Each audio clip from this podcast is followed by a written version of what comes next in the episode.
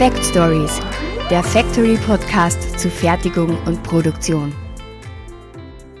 Herzlich willkommen zur diesmal wirklich 17. Ausgabe der Fact Stories.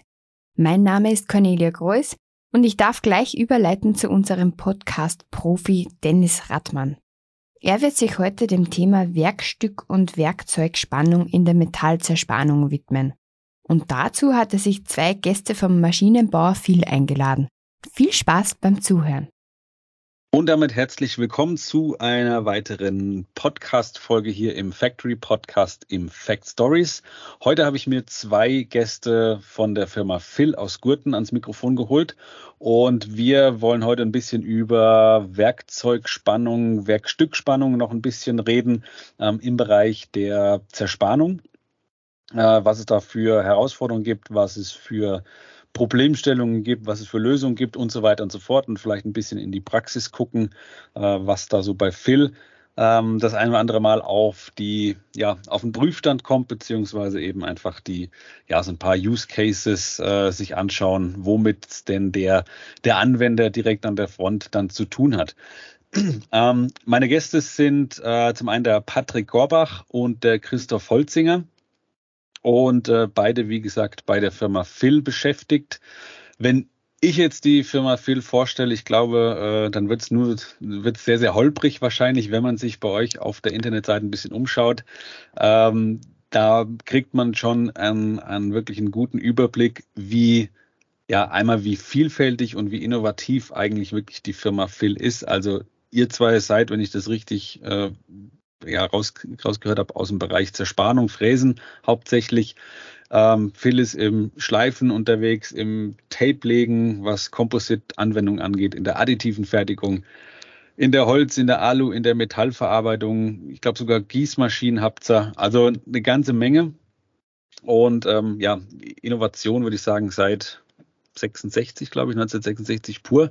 Aber ähm, bevor ich mich hier äh, ver, verhasple und verheddere, würde ich sagen, ganz kurz vielleicht von euch, Patrick und Christoph, mal ähm, einmal zu euren Personen. Was macht ihr bei Phil? Und ähm, wenn ich jetzt was ganz Gravierendes vergessen oder falsch gesagt habe über die Firma Phil, dann bitte nochmal ergänzen. Ähm, aber trotzdem zuallererst herzlich willkommen im Podcast und schön, dass ihr dabei seid. Ja, danke für die Einladung, Dennis. Also du hast die gut vorbereitet, haben wir mitgekriegt. Das hoffe ich. Stimmt, stimmt soweit alles. Auch das, das Jahr mit den 1966, das passt, äh, wo sich die, der Josef viel selbstständig gemacht hat. Seit daher in vielen Bereichen mehrere Kompetenzcenter, wie du richtig gesagt hast, Gießen, Schleifen, Biegen, Schweißen, äh, Skiherstellung, Metallzerspannungstechnik. Da sind wir überall dick vertreten, genauso wie auch in der Holzindustrie. Und der Christoph und ich sind eben in der Metallzerspannungstechnik. Zum einen, ich bin im Vertrieb, sagen wir hauptsächlich im Profilbereich und Strukturbauteile. Da geht es eben um die Bearbeitungszentren, die wir da anbieten und verkaufen. Und der Christoph, mein Kollege, geht dann mehr in die Tiefe, in die Technik. Der ist dann für die Vorrichtungen, für die Werkzeugauslegung, für die Layoutierung zuständig und schaut, dass wir immer das passende technische Konzept für den Kunden haben, bevor es wir im Vertrieb dann ein bisschen vergraulen eventuell. Na, Spaß. Ähm, jo. Zu meiner Person, ich bin jetzt das vierte Jahr beim Phil und eben zuerst Projektierung, dann im Vertrieb tätig und Christoph hat schon einen längeren Weg bei uns. Ja, hallo Dennis, äh, freut mich auch heute hier bei dir zu sein. Ähm, meine Person, äh, ich bin hauptsächlich, ähm, wie der Patrick schon gesagt hat, in der Technik äh, unterwegs, ähm, Taktzeitrechnung, Spannverrichtungsauslegung, ähm, Werkzeugprojektierung und mag sozusagen die, die Grundbausteine für das Angebot, das der Patrick dann präsentieren darf. Beziehungsweise was der Patrick vorher dem Kunden verspricht, das musst du dann versuchen auch technisch umzusetzen und dass er, dass er die Versprechung auch einhaltet wahrscheinlich. Gell? Genau, da werden wir dann auch oftmals sehr kreativ. Ja, das, und genau, und da kommen wir dann äh, vielleicht während dem Gespräch noch mal ein bisschen näher drauf, drauf zurück äh, zu sprechen kommen. Ähm, ganz wichtig, das äh, nochmal zur, zur Erklärung vielleicht, wie gesagt, wir sind jetzt bei euch beiden wirklich in der, in der Zerspannung unterwegs. Das ist halt das Wichtige. Und ähm, genau darüber wollen wir eben auch ein bisschen detaillierter sprechen. Nicht über das Zerspannen vielleicht per se, aber über das Spannen. Also nur mit einem N, äh, mit zwei N, nicht nur mit einem. Und deswegen jetzt mal vielleicht äh, am Anfang die Frage, wenn ob das jetzt, ob ein Kunde auf euch zukommt oder ihr im Vertrieb tätig seid bei, bei potenziellen Neukunden oder Bestandskunden, wie auch immer, ähm, und Projekte an Land ziehen wollt, äh, gibt es natürlich entsprechend komplexe Bauteile, entsprechend komplexe Bearbeitungsschritte, die an einem Bauteil äh, ja, vollzogen werden müssen und natürlich auch dann an die ähm, Aufspannung von dem Bauteil oder von den Baugruppen selbst. Ähm, wie, wie schaut jetzt ungefähr die oder so ein klassischer Fall aus, wie eine Anforderung ähm, seiten des Kunden äh, an euch gestellt wird? Kommt der Kunde auf euch zu und sagt, hey, ich habe jetzt hier, was ich, das Strangpressprofil XY zum Beispiel, muss das niederspannen oder muss das von zwei Seiten bohren, fräsen, was auch immer. Ähm, legt ihr dann die Spanntechnik aus oder sagt der schon, wie er es gerne hätte? Ja, das ist immer sehr verschieden. Ähm, Oftmals werden wir vor allem in den ähm, Strangpressprofilen, da wird da oft eine, eine, eine gesamte Baugruppe gebildet. Und da legt man dann viel Wert drauf, wo sind die, die anschließenden Profile, wo sind die Bezüge, welche Seiten sind wichtig. Und auf die, wenn keine RPS-Punkte oder Ausrichtpunkte vorhanden sind, dann werden die verwendet.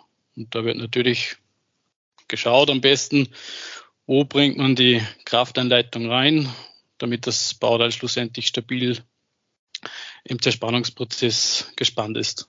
Mhm. Aber das, da, da, habt ihr dann die schon die Freiheiten und zu sagen, hey, da fängt es vielleicht an zum Schwingen oder zum, zum Rattern, da müssen wir das, die Spannvorrichtung vielleicht nochmal abändern oder, oder versetzen oder wie immer.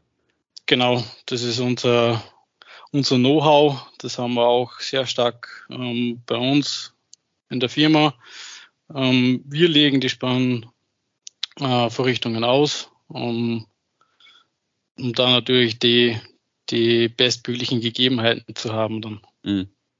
Das heißt, vom, vom Kunden kommt dann äh, zu Beginn wahrscheinlich erstmal nur, er braucht das Bauteil innerhalb der Taktzeiten oder er sagt, ich muss auf der Maschine in einer Schicht oder in, in drei Schichten, was auch immer, äh, x Teile ähm, von der Maschine bringen. Ihr habt natürlich eine Zeichnung vorab, ähm, was, was äh, Toleranzen wahrscheinlich angeht oder Oberflächengüten und dementsprechend legt ihr das dann aus.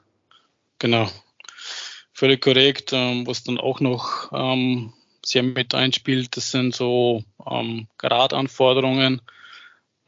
Grad frei fräsen, das äh, ist immer ein bisschen kompliziert, das funktioniert meistens nicht so gut. Ähm, da legen wir schon ähm, sehr viel Augenmerk auf die Gradfreiheit, sprich ähm, Schrubben, Schlichtzyklen, dort wo es notwendig ist, wo man halt aus der Erfahrung auch schon weiß, hier entstehen Grate oder hier könnte es zu Problemen kommen.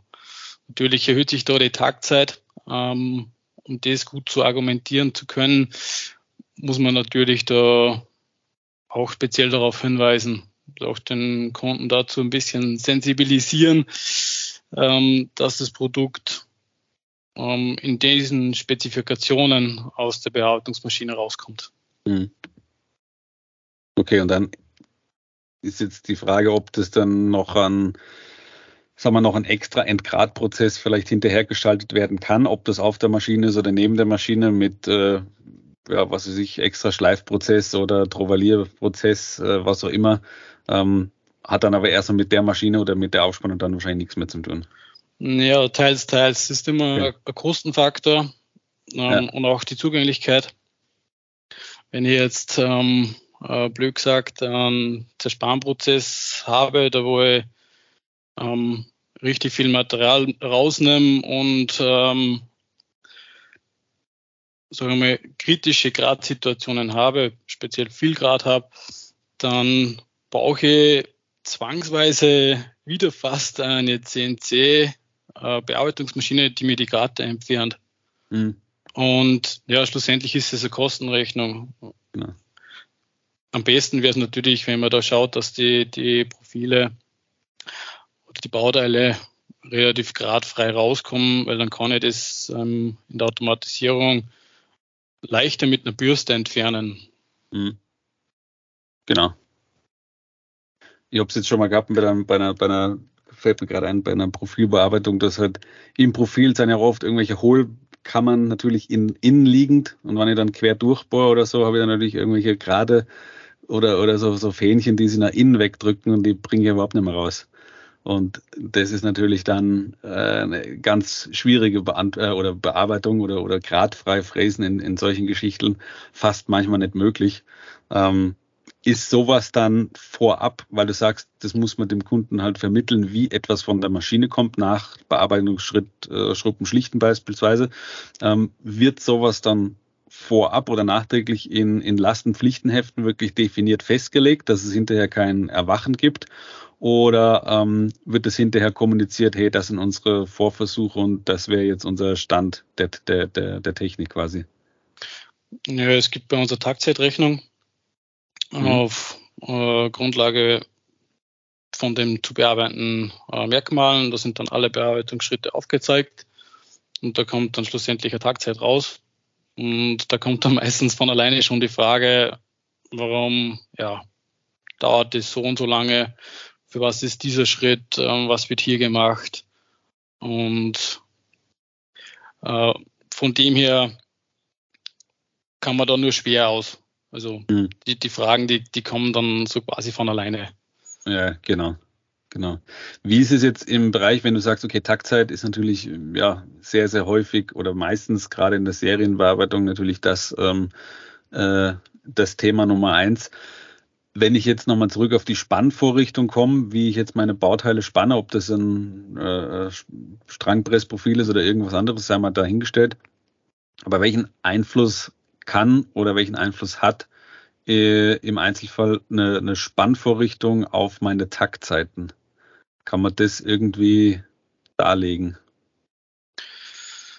Naja, es gibt dann einen Zeitabschnitt, ähm, wo natürlich die, die Spannreihenfolge ähm, startet und ähm, natürlich desto mehr Ausrichtfunktionen und, und Klemmfunktionen ich damit einbaue, desto länger wird die Taktzeit. Aber das spielt sie meistens in einem Rahmen vor ein paar Sekunden ab. Das, was im Normalfall nicht das Go-Kriterium ist. Ähm, wenn man jetzt zum Beispiel bei einem Baudel ähm, sich dafür entscheidet, zwischendurch Spanner zu öffnen und abschwimmende Elemente neu anzustellen, um eben ähm, frei werdende ähm, Verspannungen damit auszugleichen, dann fällt das schon mit ins Gewicht. Mhm. Aber während des Spannzyklus an sich vor Beginn der Bearbeitung, das ist normal nicht das, das Entscheidende oder das K.O.-Kriterium. Okay, weil die Spannzeiten eigentlich in die, in die klassischen Nebenzeiten fallen und nicht in den Prozess selber. Ähm, zum Teil, ja. Also wenn es jetzt eine verkettete Anlage ist mit einer vorgeschalteten Automatisierung, dann gilt das als eigener Schutzbereich und ähm, während des ähm, Handshakes vom Roboter, wenn sich der jetzt aus der Maschine verabschiedet und das Tür, das Beladeschutz sich schließt, da kann man schon viel ähm, vorab machen, also die Spannzyklen starten, Erstwerkzeuge ähm, bereitstellen und so weiter. Das fällt mhm. dann schon mehr in die Nebenzeit, ja. Okay, okay. Ähm, Du hast am Anfang in der Einleitung gesagt, dass ihr bezüglich der, der, der Spannvorrichtung oder des, des, der Spanntechnik generell sehr, sehr viel Know-how im eigenen Haus habt. Das heißt, ist es so, dass ihr die Spannvorrichtung immer wieder neu quasi im einen Haus entwickelt und herstellt? Oder seid ihr da auch mit, mit externen äh, Zulieferern im Kontakt oder macht ihr wirklich für jedes neue Bauteil, was vom Kunden kommt, beziehungsweise für jede Maschine, für jede Anlage, immer wieder die eigenen äh, ähm, ähm, Spannvorrichtung?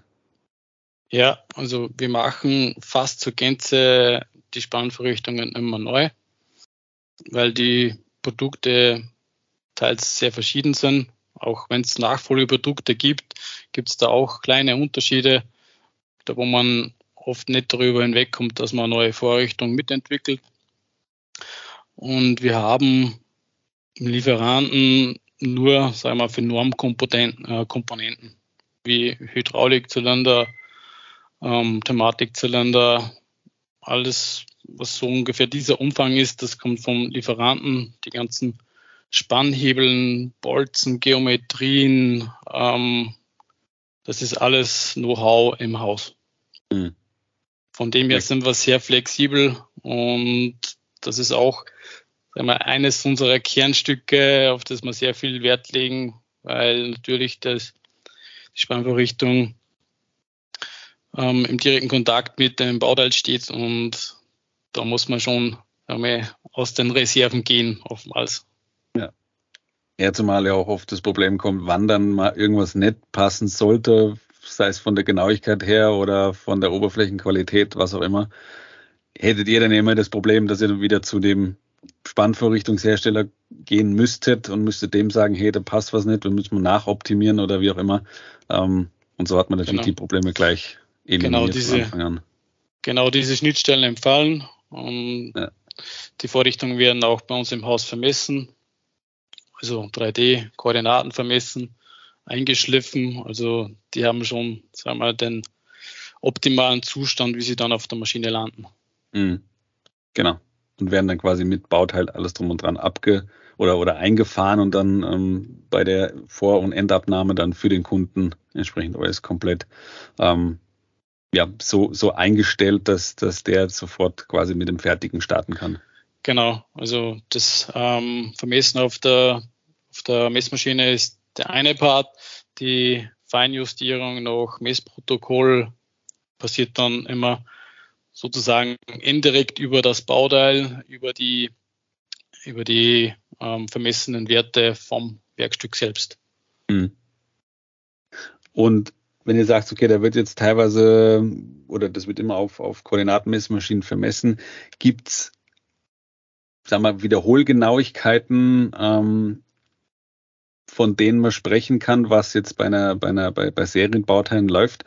Ähm, die ihr einhaltet oder ist es auch immer sehr individuell einfach vom Kunden, der sagt, das brauche ich als zum Beispiel Wiederholgenauigkeit, was von den Positionierungen ähm, von den Bauteilen in der Spannvorrichtung angeht? Ja, angenommen, man spannt jetzt immer das gleiche Bauteil ähm, mehrmals. Also wir stellen auch Messuhren an, die, mhm. an das Bauteil, lassen die Spannabläufe durchfahren. Und man sieht halt dann schon, ähm, es passieren Verzüge an der und der Stelle, muss ich mit dem Druck rauf, äh, kann, muss ich mit dem Druck runtergehen, kann ich den Druck noch erhöhen, um natürlich eine stabilere Spannsituation äh, zu erhalten. Muss ich äh, Abstützelemente fein justieren und und und. Also eine Art äh, Wiederholmessung gibt es da schon. Das ist natürlich jetzt auch immer eine Frage. Ich habe immer ein bisschen die Kosten im Hintergrund du, man, man kann es natürlich extrem treiben und man kann aufs Mühe genau irgendwas spannen ähm, und auch die Wiederholgenauigkeiten extrem äh, einschränken oder beziehungsweise so fein justieren, dass es wahnsinnig präzise wird. Ist immer die Frage, ob das dann, äh, ob sein muss, ob es überhaupt äh, so genau gefertigt werden muss. Gibt es da irgendwo eine, ja, eine, Entscheidungsbasis, auf der die Auswahl von, von meiner Spannung äh, getroffen wird? Das heißt, wie gesagt, ihr habt, ihr habt wahrscheinlich sowieso irgendwo eine Zeichnung am Anfang, da sind Toleranzen mit drauf. Und dann versuche ich natürlich so einfach wie möglich das Ganze und natürlich auch so wirtschaftlich, wie es geht, zu spannen. Ähm, oder habt ihr da immer noch so ein bisschen, sagen wir, eine, eine Sicherheit mit drin, mit eingebaut, dass man sagt, hey, lass uns das lieber ein bisschen sicherer spannen, ein bisschen größer dimensionieren, was auch immer? Ja, das ist eine interessante Frage. ähm, ich erkläre es mal so das, das Werkstück ist ein Teil ähm, die, dieser Kette. Dann gibt es den zweiten Teil, das ist die Spannvorrichtung. Dann gibt es die Messmaschine, dann gibt es die Bearbeitungsmaschine. Und äh, genau zwischen diesen Komponenten entstehen auch Fehler, ähm, Summenfehler. Und da kann man schon global sagen, desto besser die Spannvorrichtung passt, umso weniger muss ich mir da Sorgen machen, dass hier etwas schief läuft. Mhm. Ja. Genau. Wenn es jetzt ein einfaches Bauteil ist, wo es jetzt ähm, grob gesagt äh, nicht so genau geht, dann ja, kann man das natürlich mehr vernachlässigen, aber ja. desto stabiler der Prozess, umso weniger nachfolgende Kosten entstehen. Ungeplante Aufwände sind ja immer mit Kosten verbunden. Definitiv, definitiv. Ich meine, ja. wenn man es dem, dem Kunden halt vorab verkaufen kann und sagt, ja, äh, gehen wir lieber ein bisschen mehr fürs, fürs, fürs Bauteil oder für die Spannung aus. Dafür ähm, haben wir vielleicht weniger Stillstände in der Maschine, was auch immer. Ähm, da muss man es natürlich auch irgendwo argumentieren, dass es vielleicht teurer wird. Ich meine, das sind natürlich keine Riesenkosten, die dann in, in, in Summe in Gewicht, ins Gewicht fallen. Aber natürlich irgendwo muss es argumentativ natürlich auch passen. Ja. Genau, ganz klar. Okay, jetzt machen wir mal eine ganz kurze Werbeunterbrechung und dann geht es auch direkt nahtlos dann gleich weiter. Wie wartet man einen Roboter? Wie behält man den Überblick über neue Technologien? Wann setze ich besser auf Fremdwartung? Die Instandhaltungskonferenz liefert Antworten. Holen Sie sich wertvolles Wissen von Top-Speakern aus der Praxis. Am 13. September in der Föstalpine Stahlwelt in Linz. Mehr unter www.instandhaltungskonferenz.com. Jetzt gibt es natürlich nicht nur die Werkstückspannung, sondern auch die Werkzeugspannung. Das heißt, ähm, ich muss meinen Fräser irgendwo einspannen, ich muss meinen Bohrer einspannen oder mein Kreissägeblatt, was, was, was Bauteile ablenkt oder was auch immer. Ähm, seid ihr da auch ähm, einfach in eurer Auslegung frei, dass ihr sagt, hey, ich habe gewisse Anforderungen an Zersparenkräfte, ähm, das muss mein, mein Werkzeug leisten oder die, die Werkzeugspannung leisten. Da gehe ich lieber auf ein Schrumpffutter oder ähm, ich will mir Geld sparen oder der Kunde sagt, na, Schrumpffutter ist mir zu teuer, weil ich muss Schrumpfaufnahmen haben, ich brauche ein Schrumpfgerät und so weiter. Da tut es auch irgendwie ein, ein, äh, eine Spannzange mit Überwurfmutter. Ähm, wie, wie seid ihr da in der Auslegung festgelegt oder sagt ihr, hey, ich habe jetzt meine meine Erfahrung logischerweise und brauche für die Arbeit XYZ eben auch die Spannmittel für meine Werkzeuge, für meine Zerspanwerkzeuge. Wie ist da die Vorgehensweise? Ähm, ja, das passiert auch äh, sehr viel auf Erfahrungswerte, die wir in der Werkzeugauslegung haben. Wir stimmen uns oft mit Kollegen untereinander ab. Ähm, schau, zum Beispiel, was sagst du dazu? Was ist deine Meinung?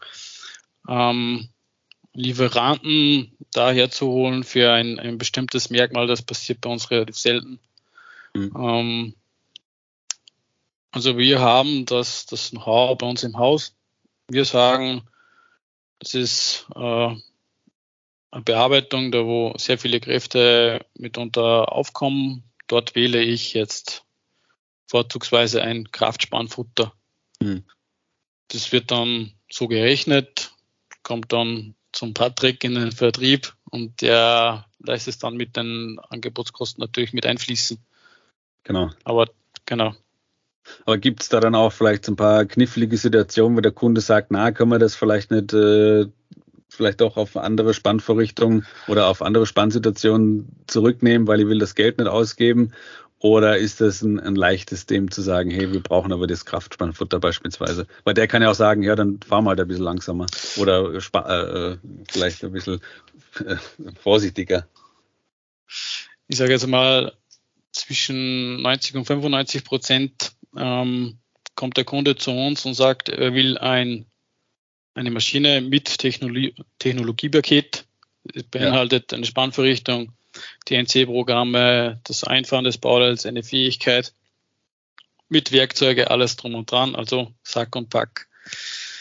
Ähm, da kommt es normalerweise nie vor, dass äh, der Kunde sagt, er will da irgendwo auf seine, auf sein Risiko ein Spannmittel ändern oder eine, eine Spann, äh, eine Werkzeugspannung irgendwie anders vornehmen. Hm. Und in den letzten fünf Prozent gab es da vielleicht den einen oder anderen Mal oder muss ja nicht, muss ja nicht zwingend mit, mit Werkzeugspannung zu tun gehabt haben, aber vielleicht, wo der Kunde was anderes wollte, wo ihr ihm abgeraten oder ihn vielleicht umstimmen musstet, äh, vielleicht natürlich ohne Namen zu nennen, irgendwelche Besonderheiten, die man auch, äh, wo man vielleicht andere Wege gehen muss, ein bisschen unkonventionellere Wege. Hat sowas auch schon mal gegeben? Ja, prinzipiell ist das eher selten. Normalerweise äh, wäre es dann nur, wenn die Kosten massiv teurer sind von den Werkzeugen, dass man da sich das nochmal überdenken muss gemeinsam. Und wo der Kunde dann zum Teil schon vorgibt, das wie du vorher schon mal gesagt hast, mit Kräfte und Leistungen, dass man zum Beispiel von HSK 63 auf 80, 100 hin und her switchen. Das ist dann schon oft der Fall, dass er sagt, naja, okay, man fährt ein bisschen langsamer und dafür kann ich auf der Maschine auch schwerere Bearbeitungen durchführen. Okay. Das wäre dann im, im Punkto Aufnahme dann nochmal sowas, aber aufgrund der, des Technologiepakets sind wir normalerweise relativ entscheidungsfrei. Das ist selten, dass da irgendwas kommt, bis gar nie. Ja, ja gut, ich meine, die Option, sich offen zu halten, okay, ich gehe jetzt von der 63er auf eine HSK 80, um eventuell in der Zukunft was, was, was Größeres bearbeiten zu können, ähm, ist ja wahrscheinlich auch eher selten, oder? Ihr legt ja die Maschine wirklich für bestehende Baugruppen aus. Ähm, die natürlich irgendwo einen gewissen Freiheitsgrad natürlich noch haben für, für andere Bauteile auch. Ähm, aber ich lege ja nicht aus, aus, aus Zukunftsgründen, wenn ich denke, okay, ich könnte eventuell was Größeres machen in Zukunft, ähm, nicht gleich das Ganze auf, auf eine Nummer HSK größer aus oder wie läuft das? Also je, jetzt momentan gerade nicht, weil der Markt wieder gut läuft, aber vor ja. zwei Jahren zum Beispiel, wie die E-Mobilität und die Automobilkrise ein bisschen war und Corona begonnen hat, da haben schon viele gesagt, pff, äh, machen wir es lieber so flexibel und individuell wie möglich, okay. weil einfach die Stückzahlabrufe haben variiert um teils 50 Prozent, 100 Prozent. Und da haben sie dann schon dann daraus gelernt und gesagt, okay, machen wir es flexibler, mhm. schauen wir, dass wir es für mehrere Anwendungen verwenden können. Jetzt mittlerweile ist es wieder genau umgekehrt, dass sie sagen, sie legen die Maschine oder das Konzept eins zu eins für das eine Bauteil aus und was danach kommt, schauen wir in fünf bis zehn Jahren. Genau, und kaufen im Zweifelsfall eine neue Anlage. Genau. Mhm. Ja, ist eh, ist eh besser, oder für euch? Wo man dann noch eine Anlage hinterher schieben kann und sagt, jetzt brauchen wir wieder ein neues Bauteil oder jetzt kriegen wir wieder was Neues und brauchen halt was, oder ja, was Spezielles. Das schon, ja. ja. Wo wir ein bisschen den Vorteil gehabt haben, ist, dass am Markt wenig gibt mit HSK 80. Das heißt, da haben wir oft das Mittelding gehabt, wo man sagt, das ist trotzdem schneller wie HSK 100, deckt aber mehr ab wie der 63er. Das stimmt, 80er aber sieht gut. man nicht so oft, ja das, das mhm. stimmt. Cool. Ähm, eine Frage ist mir noch oder ein, ein Thema ist mir eingefallen. Ich habe mal, weiß gar nicht, wo das war, ich glaube auf LinkedIn irgendwo, da gibt es immer so ganz tolle Videos mittlerweile, ähm, die ich mir natürlich auch ab und zu mal anschaue. Da war, ich weiß, es war ein relativ kleines Bauteil. Auf jeden Fall war das von der Spannvorrichtung relativ interessant gemacht. Das war irgendeine Freiform-Bauteil, sah aus wie ein, wie ein Strukturblech was nur an der, an der Umfangsseite quasi besäumt wurde mit einem Fräser. Und das war mit relativ vielen Niederhaltern auf einer Negativspannform quasi aufgespannt. Und jedes Mal, wenn der Fräser in die Nähe von so einem, von so einem Niederhalter kommt, ist der Niederhalter quasi automatisch hydraulisch oder mechanisch, äh, pneumatisch, keine Ahnung, aufgegangen. Der Fräser fuhr vorbei und dann ist der Niederhalter hinterm Fräser quasi wieder aufs Bauteil äh, zurückgedrückt. Ob das so sowas auch schon mal gemacht, in Anführungszeichen intelligente äh, Spannvorrichtungen, oder hätten wir da einfach gesagt, hey, ich mache Vakuum Negativform und äh, spann das Blech da auf und fertig. Du bist, also, der, die, ungefähr, was ich meine. Ungefähr, dass die Spanner auf und zugehen, das haben wir dann gemacht, wenn der Kunde ein bisschen was Musikalisches gefordert hat, dann haben wir gesagt, wir bauen ein Klavier ein. ja, ja, genau, das schaut, schaut aus wie so Klavierklöppel, genau. Nein, da geht es um was anderes. Okay. Aber. Ja, die so, so Beschnittkarten gibt es natürlich, da wo man zwangsweise irgendwo Spannmittel anbringen muss, ähm, die dann zwangsläufig wegfahren muss, ähm, haben wir auch schon gemacht. Wir schauen generell, dass wir es so einfach wie möglich halten und solche Funktionen vermeiden. Was natürlich für ja, Fehleranfälligkeiten prädestiniert sind.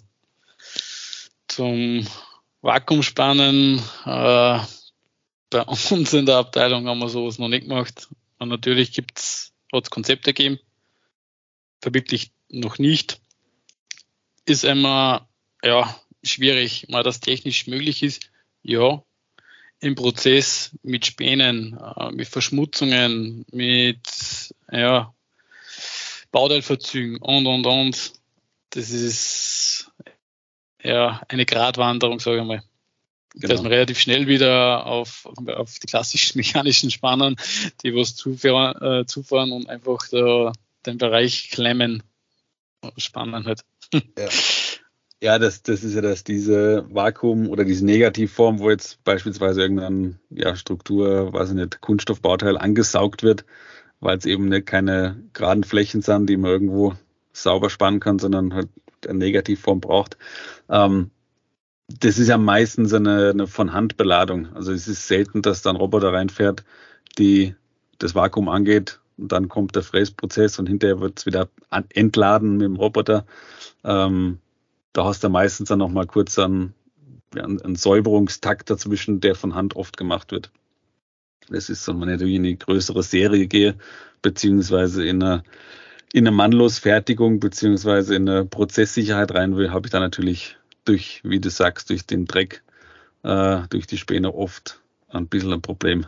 Ja, ja das genau. Stimmt.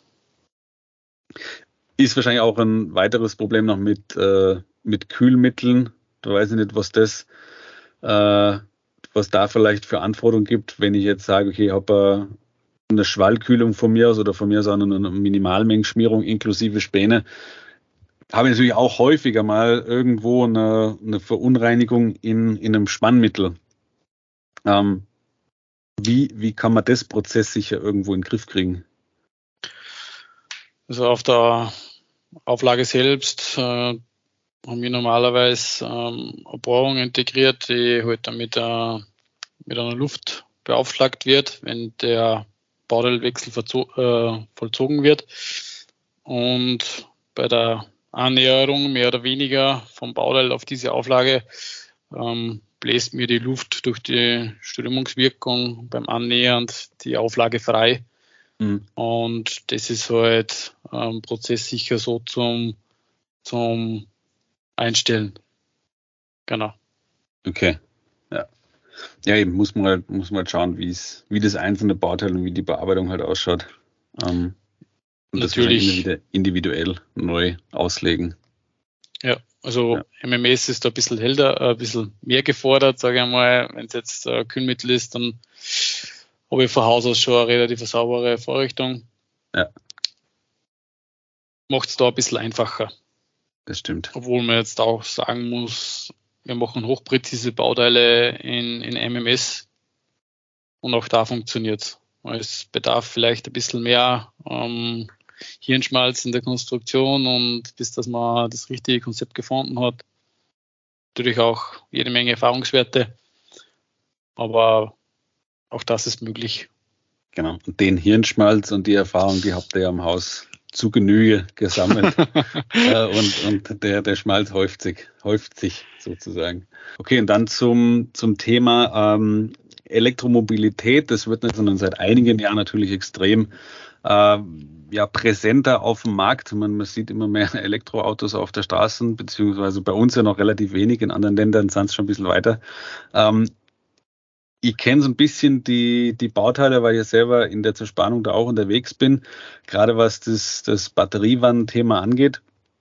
Ähm, wie, wie oder was für eine Rolle spielt da Phil im Bereich E-Mobilität, im Bereich äh, Batteriewannen? Was kann man vielleicht sagen, hat sich da ein bisschen am Markt verändert? Könnte dazu vielleicht noch zwei, drei Sätze erzählen? Ja, also wir haben äh, sehr früh gemerkt, dass da ein Wandel entsteht. Wir haben eine der ersten Batteriewannen ähm, bereits auf unseren Anlagen verwirklicht.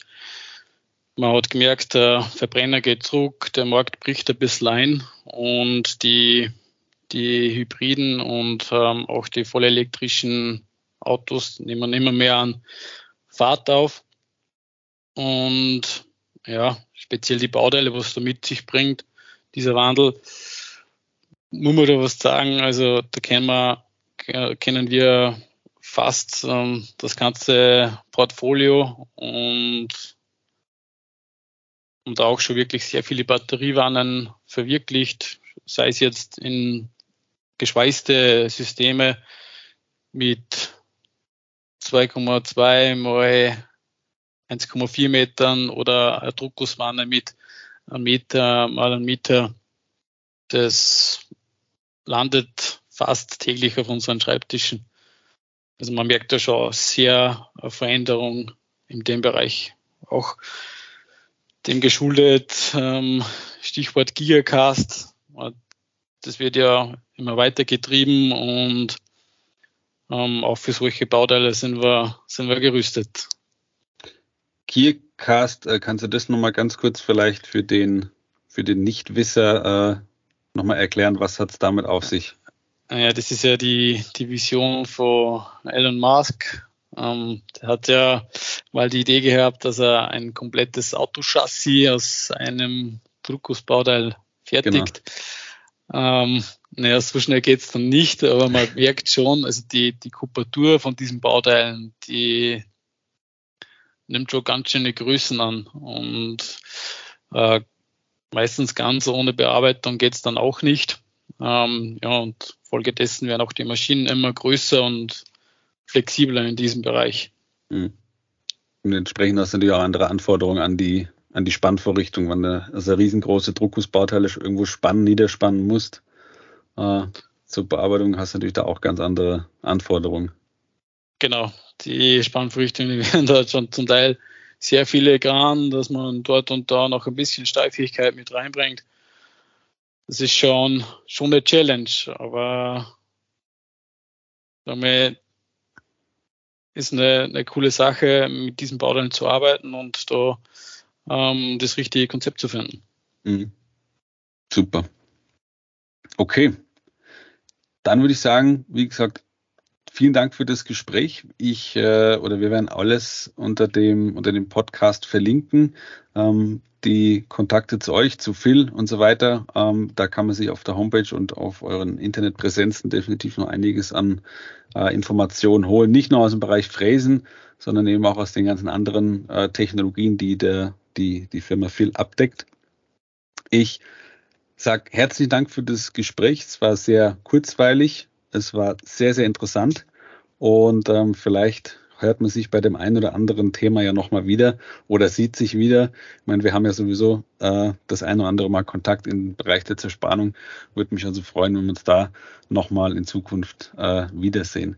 Vielen Dank, Christoph. Vielen Dank, Patrick, für das coole Gespräch. Und ähm, ich hoffe, Phil bleibt, oder ich bin überzeugt, Phil bleibt weiterhin so innovativ und hat in dem Bereich des Maschinenbaus immer noch die Nase ganz, ganz weit vorn.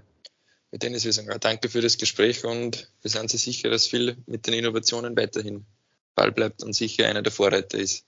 Das denke ich auch. Danke euch und äh, wir hören und sehen uns. Macht's gut. Mach's gut. Mach's gut. Ciao. Vielen Dank, Dennis. Danke. Ciao. Das war's auch schon wieder mit der 17. Folge der Fact Stories. Ich hoffe, alle Zerspannungsenthusiasten und Innen sind voll auf ihre Kosten gekommen. Und wenn nicht, oder wenn ihr uns ein Lob aussprechen wollt, dann könnt ihr gerne an cornelia.grois at factorynet.at schreiben. Und das Wichtigste, bleibt interessiert.